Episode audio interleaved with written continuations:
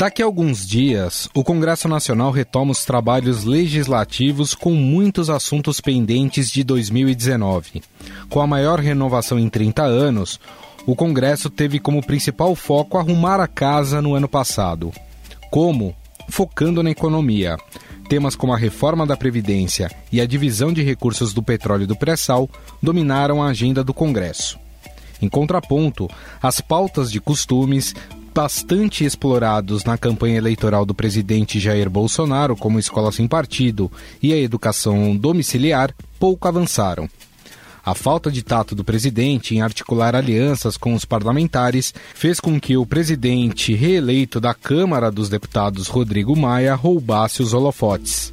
Com isso, o governo somou algumas derrotas na casa, como enxugamento da reforma da Previdência e alterações importantes em pontos do decreto de armas. Para este ano, já há expectativa da discussão sobre a prisão em segunda instância, o marco legal do saneamento básico e também a reforma tributária. Sobre o que virá no Congresso Nacional em 2020, Raíssen Abac conversou com o cientista político Rafael Cortes e com o editor de política do Estadão, Eduardo Catá.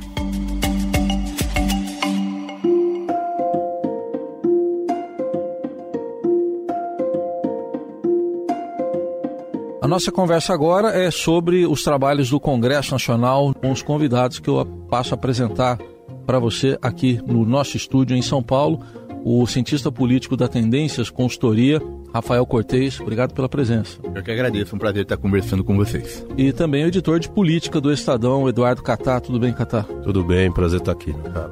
Vamos começar é, esse congresso aí que chegou, pelo menos numericamente renovado, né? Nesse início de, de legislatura, mas que encontrou um presidente que era oriundo do Congresso, passou lá sete mandatos e a relação foi conturbada em grande parte desse período, principalmente no começo. Abalados estão os brasileiros que estão esperando desde 1 de janeiro que o governo comece a funcionar. São 12 milhões de desempregados e o presidente né, brincando de presidir o Brasil. Eu acho que agora está na hora da gente parar com esse tipo de brincadeira, está na hora dele sentar na cadeira dele, do parlamento sentar aqui e a gente, em conjunto, resolver os problemas do Brasil. Isso não é uma palavra de um, uma pessoa que conduz uma casa, é muita responsabilidade. Se alguém quiser que eu faça o que os presidentes eleitores fizeram, eu não vou fazer. A nossa forma de governar é respeitando todo mundo, não existe brincadeira da minha parte, muito pelo contrário. É, foi importante porque a gente está testando uma nova forma de relacionamento entre o executivo e o legislativo, em parte por uma escolha do, do presidente, né? De não fazer uma, uma coalizão majoritária. Mas a, além desse fato, é, tem, digamos, um, um, conjunto de elementos que eles vão do, do exótico ao preocupante. Né? Então tem desde declarações é, infelizes do ponto de vista da, das relações políticas. Qual o maior problema do Brasil para alguém administrar sentado na cadeira presencial? O maior problema ao que eu vi ao longo dos 30 anos, estando por fora, é o parlamento. Que a única certeza que nós temos, que a continuar fazendo política dessa forma, não chegaremos a lugar nenhum. Há movimentos de centralização muito mais forte. Foi um ano em que um Congresso derrubou, não só o Congresso, o Poder Judiciário também, derrubou uma série de matérias né, da agenda do, do governo que optou por não trabalhar e buscar apoio para sua agenda e em alguns momentos fazer via, via caneta, né? Muito decreto, muita medida provisória que perdeu força de lei. E aí quando a gente olha para esse elemento, até não chega a ser surpreendente, a gente até pode falar depois, como é que a reforma da Previdência passou diante de todo esse, esse cenário para 2020, com eleição, um cenário aí bastante turbulento. Queria sua avaliação inicial agora, Catá, desse nosso tema. concordo com o que o Rafael disse, né, é, dessa característica do, do, parlamento, mas havia uma grande janela aberta tá, neste ano para a agenda econômica que pudesse ser colocada. Né.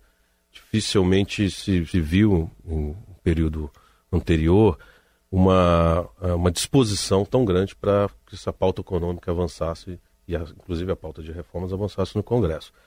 É, não sei dizer até que ponto, quer dizer, passou a reforma da Previdência, mas se o governo conseguiu de fato aproveitá-la. A gente viu que foi o, o próprio Congresso que assumiu o protagonismo da tramitação e aprovação da reforma importante.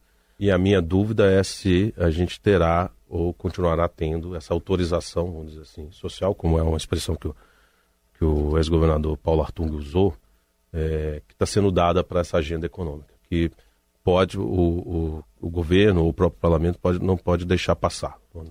É, eu acho que né, nessa linha tem um, tem um elemento que favorece, né, que não está nem dentro, me parece não está dentro do Congresso. A gente ainda está vivendo sobre um efeito do antipetismo ou contra a esquerda muito forte. Né? Eu acho que tem ainda uma rejeição ao PT, muito em função dos desdobramentos econômicos do governo Dilma, mas também dos desdobramentos da, da Operação Lava Jato. Isso faz com que é, alguns temas, sobretudo na agenda econômica, que estavam meio deixados de lado, adormecidos nos anos do, do petismo, emergiram agora e que, mesmo diante de todos esses problemas que a gente está comentando aqui, abriu espaço para reforma. Se a gente olhar, é, perguntar para qualquer, digamos, no nome do mercado, ou quem acompanha o debate econômico, tinha lá uma tarefa para 2019: vamos passar a reforma da Previdência. Então, sob essa ótica, foi até um ano positivo. Né? A gente viu um Congresso mais protagonista para as reformas, né? teve uma descentralização da agenda que me parece importante, a questão acho que são duas. Primeiro é que o efeito econômico não foi tão bom quanto poderia ser, mas sobretudo na dimensão política, né? A gente também tem uma tarefa de reconstrução do sistema partidário, de uma política um pouco mais moderada, né? Tentando superar essa crise forte aí desde 2013 e nessa dimensão acho que ainda tem muita coisa para a gente pensar.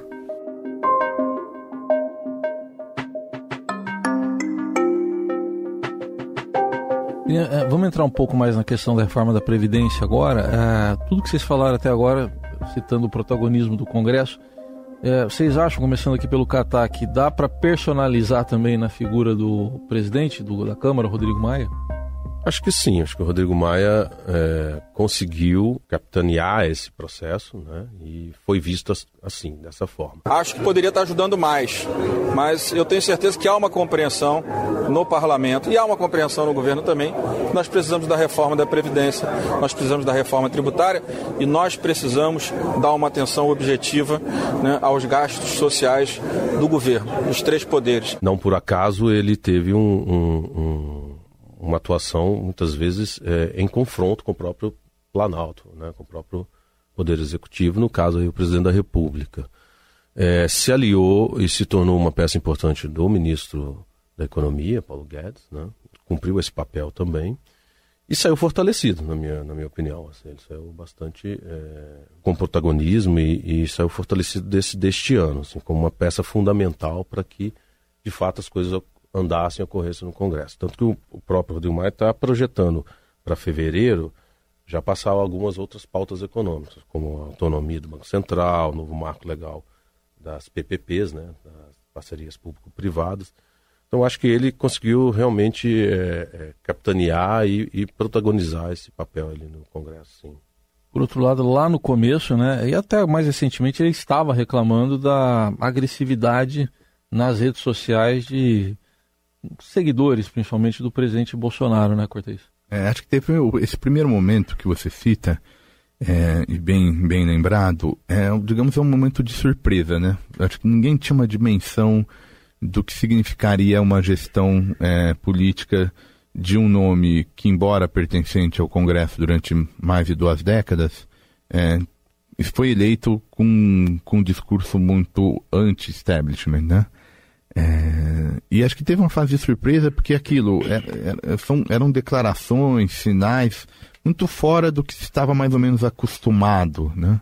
Acho que passada a primeira fase de surpresa, teve algum momento que o Maia ameaçou a fazer um, um rompimento mais forte com essa agenda, mas ele percebeu, e aí me parece de forma inteligente, de que ele também não poderia ser o nome que ia bloquear a agenda econômica, ia bloquear a agenda de, desenhada pelo presidente Bolsonaro, ao estilo do Eduardo Cunha com a Dilma. É, acho que não era uma estratégia para ele que traria dividendos políticos, justamente por conta desse ambiente que a gente vive, né? E estas reformas, elas vêm no intuito de reduzir desigualdades.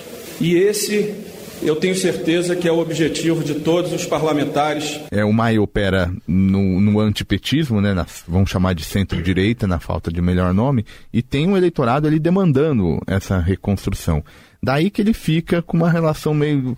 A, a, aprova a reforma, organiza a votação de temas importantes, mas sabendo que ele vai disputar com, com o bolsonarismo em algum momento, em do, provavelmente em 2022. Dificilmente Maia e Bolsonaro vão estar no mesmo barco. Catá, isso na sua visão tem algo a ver também com o estilo adotado né, pelo novo governo é, de não, pelo menos, nomear ali para cargos de primeiro escalão, pelo menos isso. Acho que nos outros escalões até houve, né? Parlamentares ou pessoas ligadas a esses parlamentares?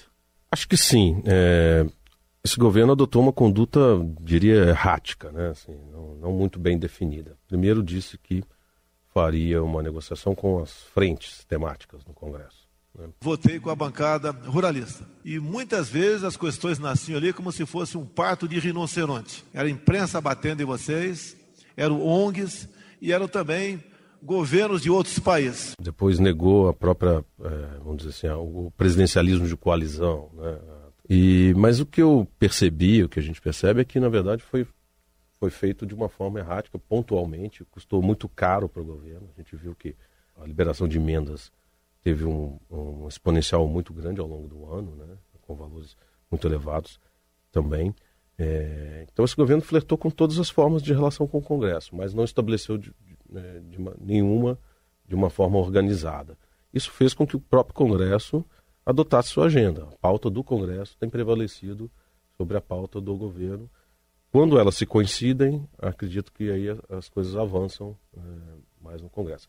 Mas, por exemplo, o pacote anticrime, que é um outro lado da moeda aí da presidência, uhum. é, que era uma grande aposta de marca para este governo, especialmente no outro oceano ali do, da, da gestão Bolsonaro, que é o ministro Sérgio Moro, acabou sendo frustrado, vamos dizer assim, na, na sua tramitação e aprovação no Congresso. Então, acho que é, o governo pagou o preço de não ter é, definido bem ou conseguido se articular é, corretamente ali com o Congresso.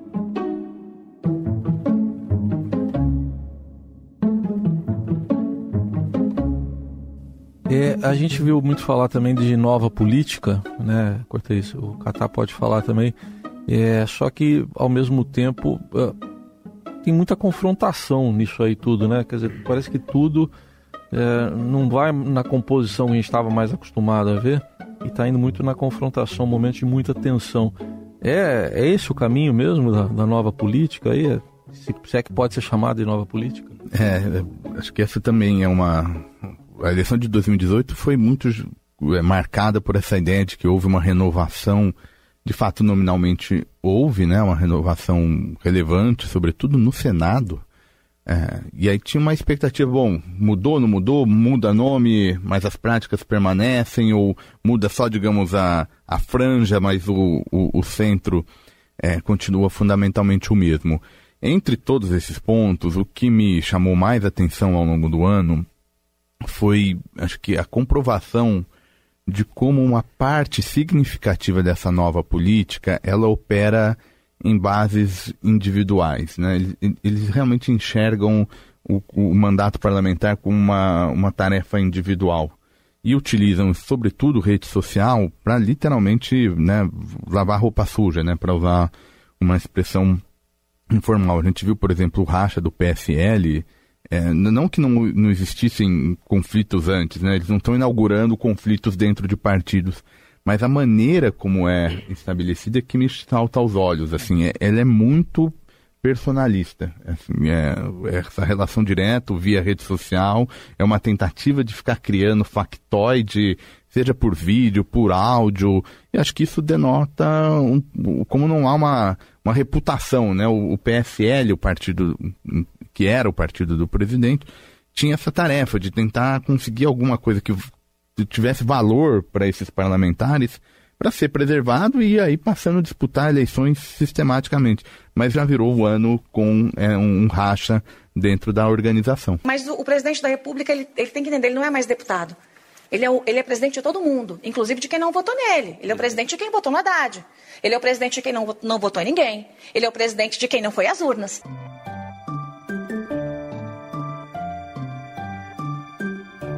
Estamos aqui com o Eduardo Catá, editor de política do Estadão, e o cientista político da Tendências Consultoria, o Rafael Cortez. Reforma tributária foi um assunto que também andou meio que ao largo aí com uma proposta na Câmara, uma no Senado, estava se esperando uma terceira que viria do governo, só que ao mesmo tempo o ministro da Economia, já no apagar de 2019, foi falar, o ministro Paulo Guedes, de uma CPMF sobre transações digitais. Aí entornou o caldo isso aí? Nós não vamos retomar a CPMF na Câmara em hipótese nenhuma.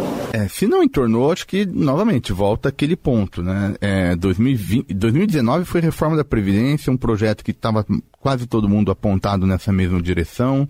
Quando a equipe econômica trouxe a tal da capitalização rapidamente já se mostrou inviável no plano político, mas todo mundo já tinha lá um mapa para aprovação. Para 2020 isso acabou, a gente acabou de falar da segunda instância e acho que o raciocínio vale para a reforma tributária. É, dois projetos, Câmara e Senado, do mesmo tema, é basicamente desoneração de imposto sobre consumo, né, que, que a medida trata, mas de novo, cada um meio para um lado. O governo por outro lado, quase que associa reforma tributária à desoneração da folha de pagamento. Isso é quase uma obsessão da equipe econômica é, que enfrenta algum barulho político. O que me parece é, eu, concordo, que o, o, o, governo não tem força hoje para fazer o Congresso aproximar da sua vontade. Então acho pouco provável que isso aconteça. Vamos ver qual se o governo vai ter um pragmatismo para entender logo esse cenário, né, esse cenário de, de uma certa fraqueza para lidar com o Congresso, que é clar, claramente mais forte do que foi no passado. Aí eu queria entrar até com o Rafael Cortes na questão da base parlamentar. O Catago, agora há pouco, no começo, ele citava que o governo inicio, começou aí o mandato querendo negociar com as bancadas temáticas, né? Aquela boi, bíblia e bala, né? Basicamente são essas três, né? É, e no meio do caminho aí teve um racha que, no partido do presidente. Né? Racha que agora ele mesmo saiu uh, do partido. Como é que é isso de governar sem essa base? Apesar de não fazer parte da executiva, vem a ser responsabilizado. Como maldosamente tem me responsabilizado, né? O que acontece ou aconteceu em qualquer, qualquer, qualquer parte do Brasil envolvendo alguém do PSL. Vai gerando um custo que, se não é aquele mundo que Dilma versus Temer, que os poderes é, não dialogavam, é, não deixa de ter implicações importantes e me parece que elas vão ser mais claras ao longo de, de 2020. A opção pela mudança de partido por parte do presidente, claro, ela pode ser explicada evidentemente à luz da, da agenda negativa que começou a rondar o PSL a partir de acusações de, de Caixa 2, mas ela tem, me parece, uma dimensão mais ampla, né, do ponto de vista político. Foi quase um sinal de que, olha, nós vamos caminhar no plano político é, dissociado dessa, digamos, centro-direita tradicional, que a gente acaba referindo como centrão, vai, para usar esse, esse termo. Isso significa que os congressistas em 2020 vão estar tá votando matérias, mas sempre com aquela pulga atrás da orelha, né? Se vai ajudar isso o, governo Bolsonaro, mas eu sou potencialmente adversário. Por hora, as pesquisas é, mostram um quadro difícil para o presidente, né? É, tem um piso alto, é verdade, uma, um eleitor muito mobilizado, bolsonarista, mas uma rejeição muito forte. A questão vai passar a ser é se a economia crescer, vai bater na popularidade do Bolsonaro e aí servir de alerta para quem quer concorrer contra ele para dizer, bom, eu estou alimentando o meu, meu adversário, ou ao contrário, né? Esses eventos que a gente está chamando a atenção, agenda negativa em torno do núcleo familiar, essa lógica de tensionar, se isso vai manter essa, essa, esse equilíbrio, né? Com rejeição muito alta, e aí aparentemente não é tão ameaçador no plano eleitoral. Eu acho que essa vai ser uma grande questão para a gente pensar estratégias políticas ao longo de 2020.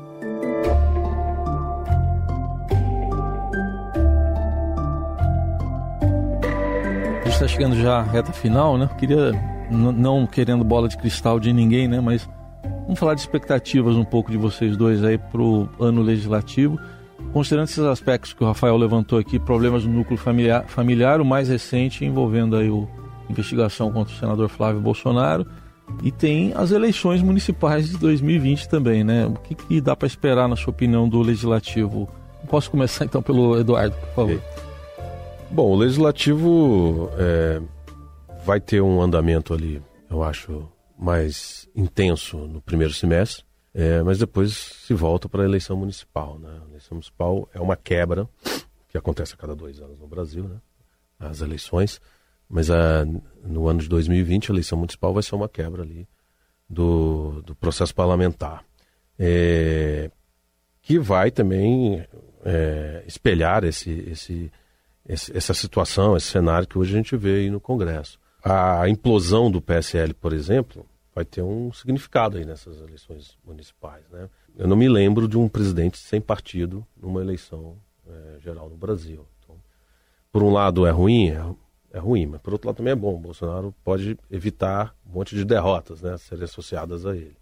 Acho que o que vai acontecer é que, por, por ser muito improvável que o, que o presidente seu, ou seu grupo consigam tirar ou, ou homologar um, um novo partido, como ele quer, que é a Aliança pelo Brasil, acredito que Bolsonaro vai se dedicar nas eleições municipais a alguns candidatos chaves em algumas cidades. Né?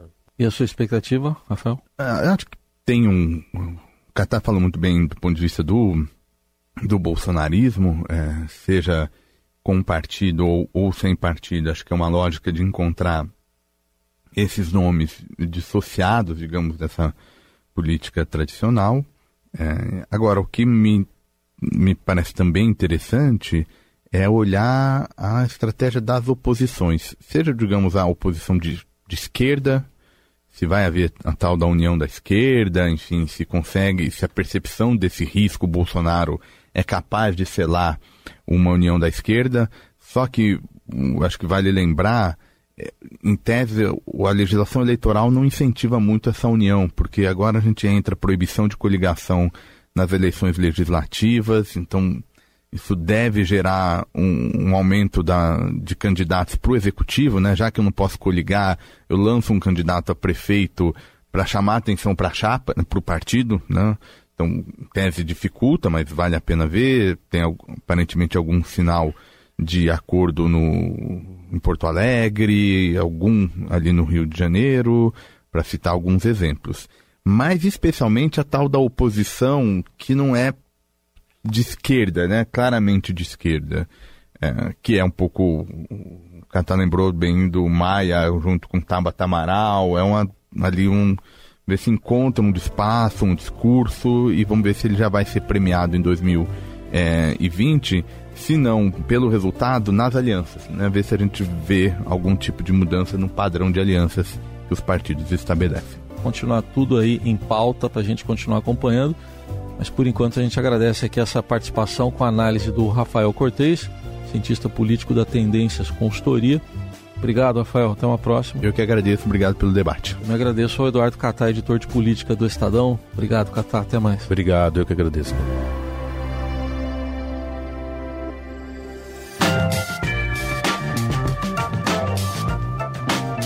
O Estadão Notícias desta sexta-feira vai ficando por aqui. Contou com apresentação minha, Gustavo Lopes, entrevista de Raíssen Abac e montagem de Nelson Volter. O diretor de jornalismo do Grupo Estado é João Fábio Caminoto. Mande seu comentário e sugestão para o e-mail podcast@estadão.com. Um abraço e até mais. Estadão Notícias.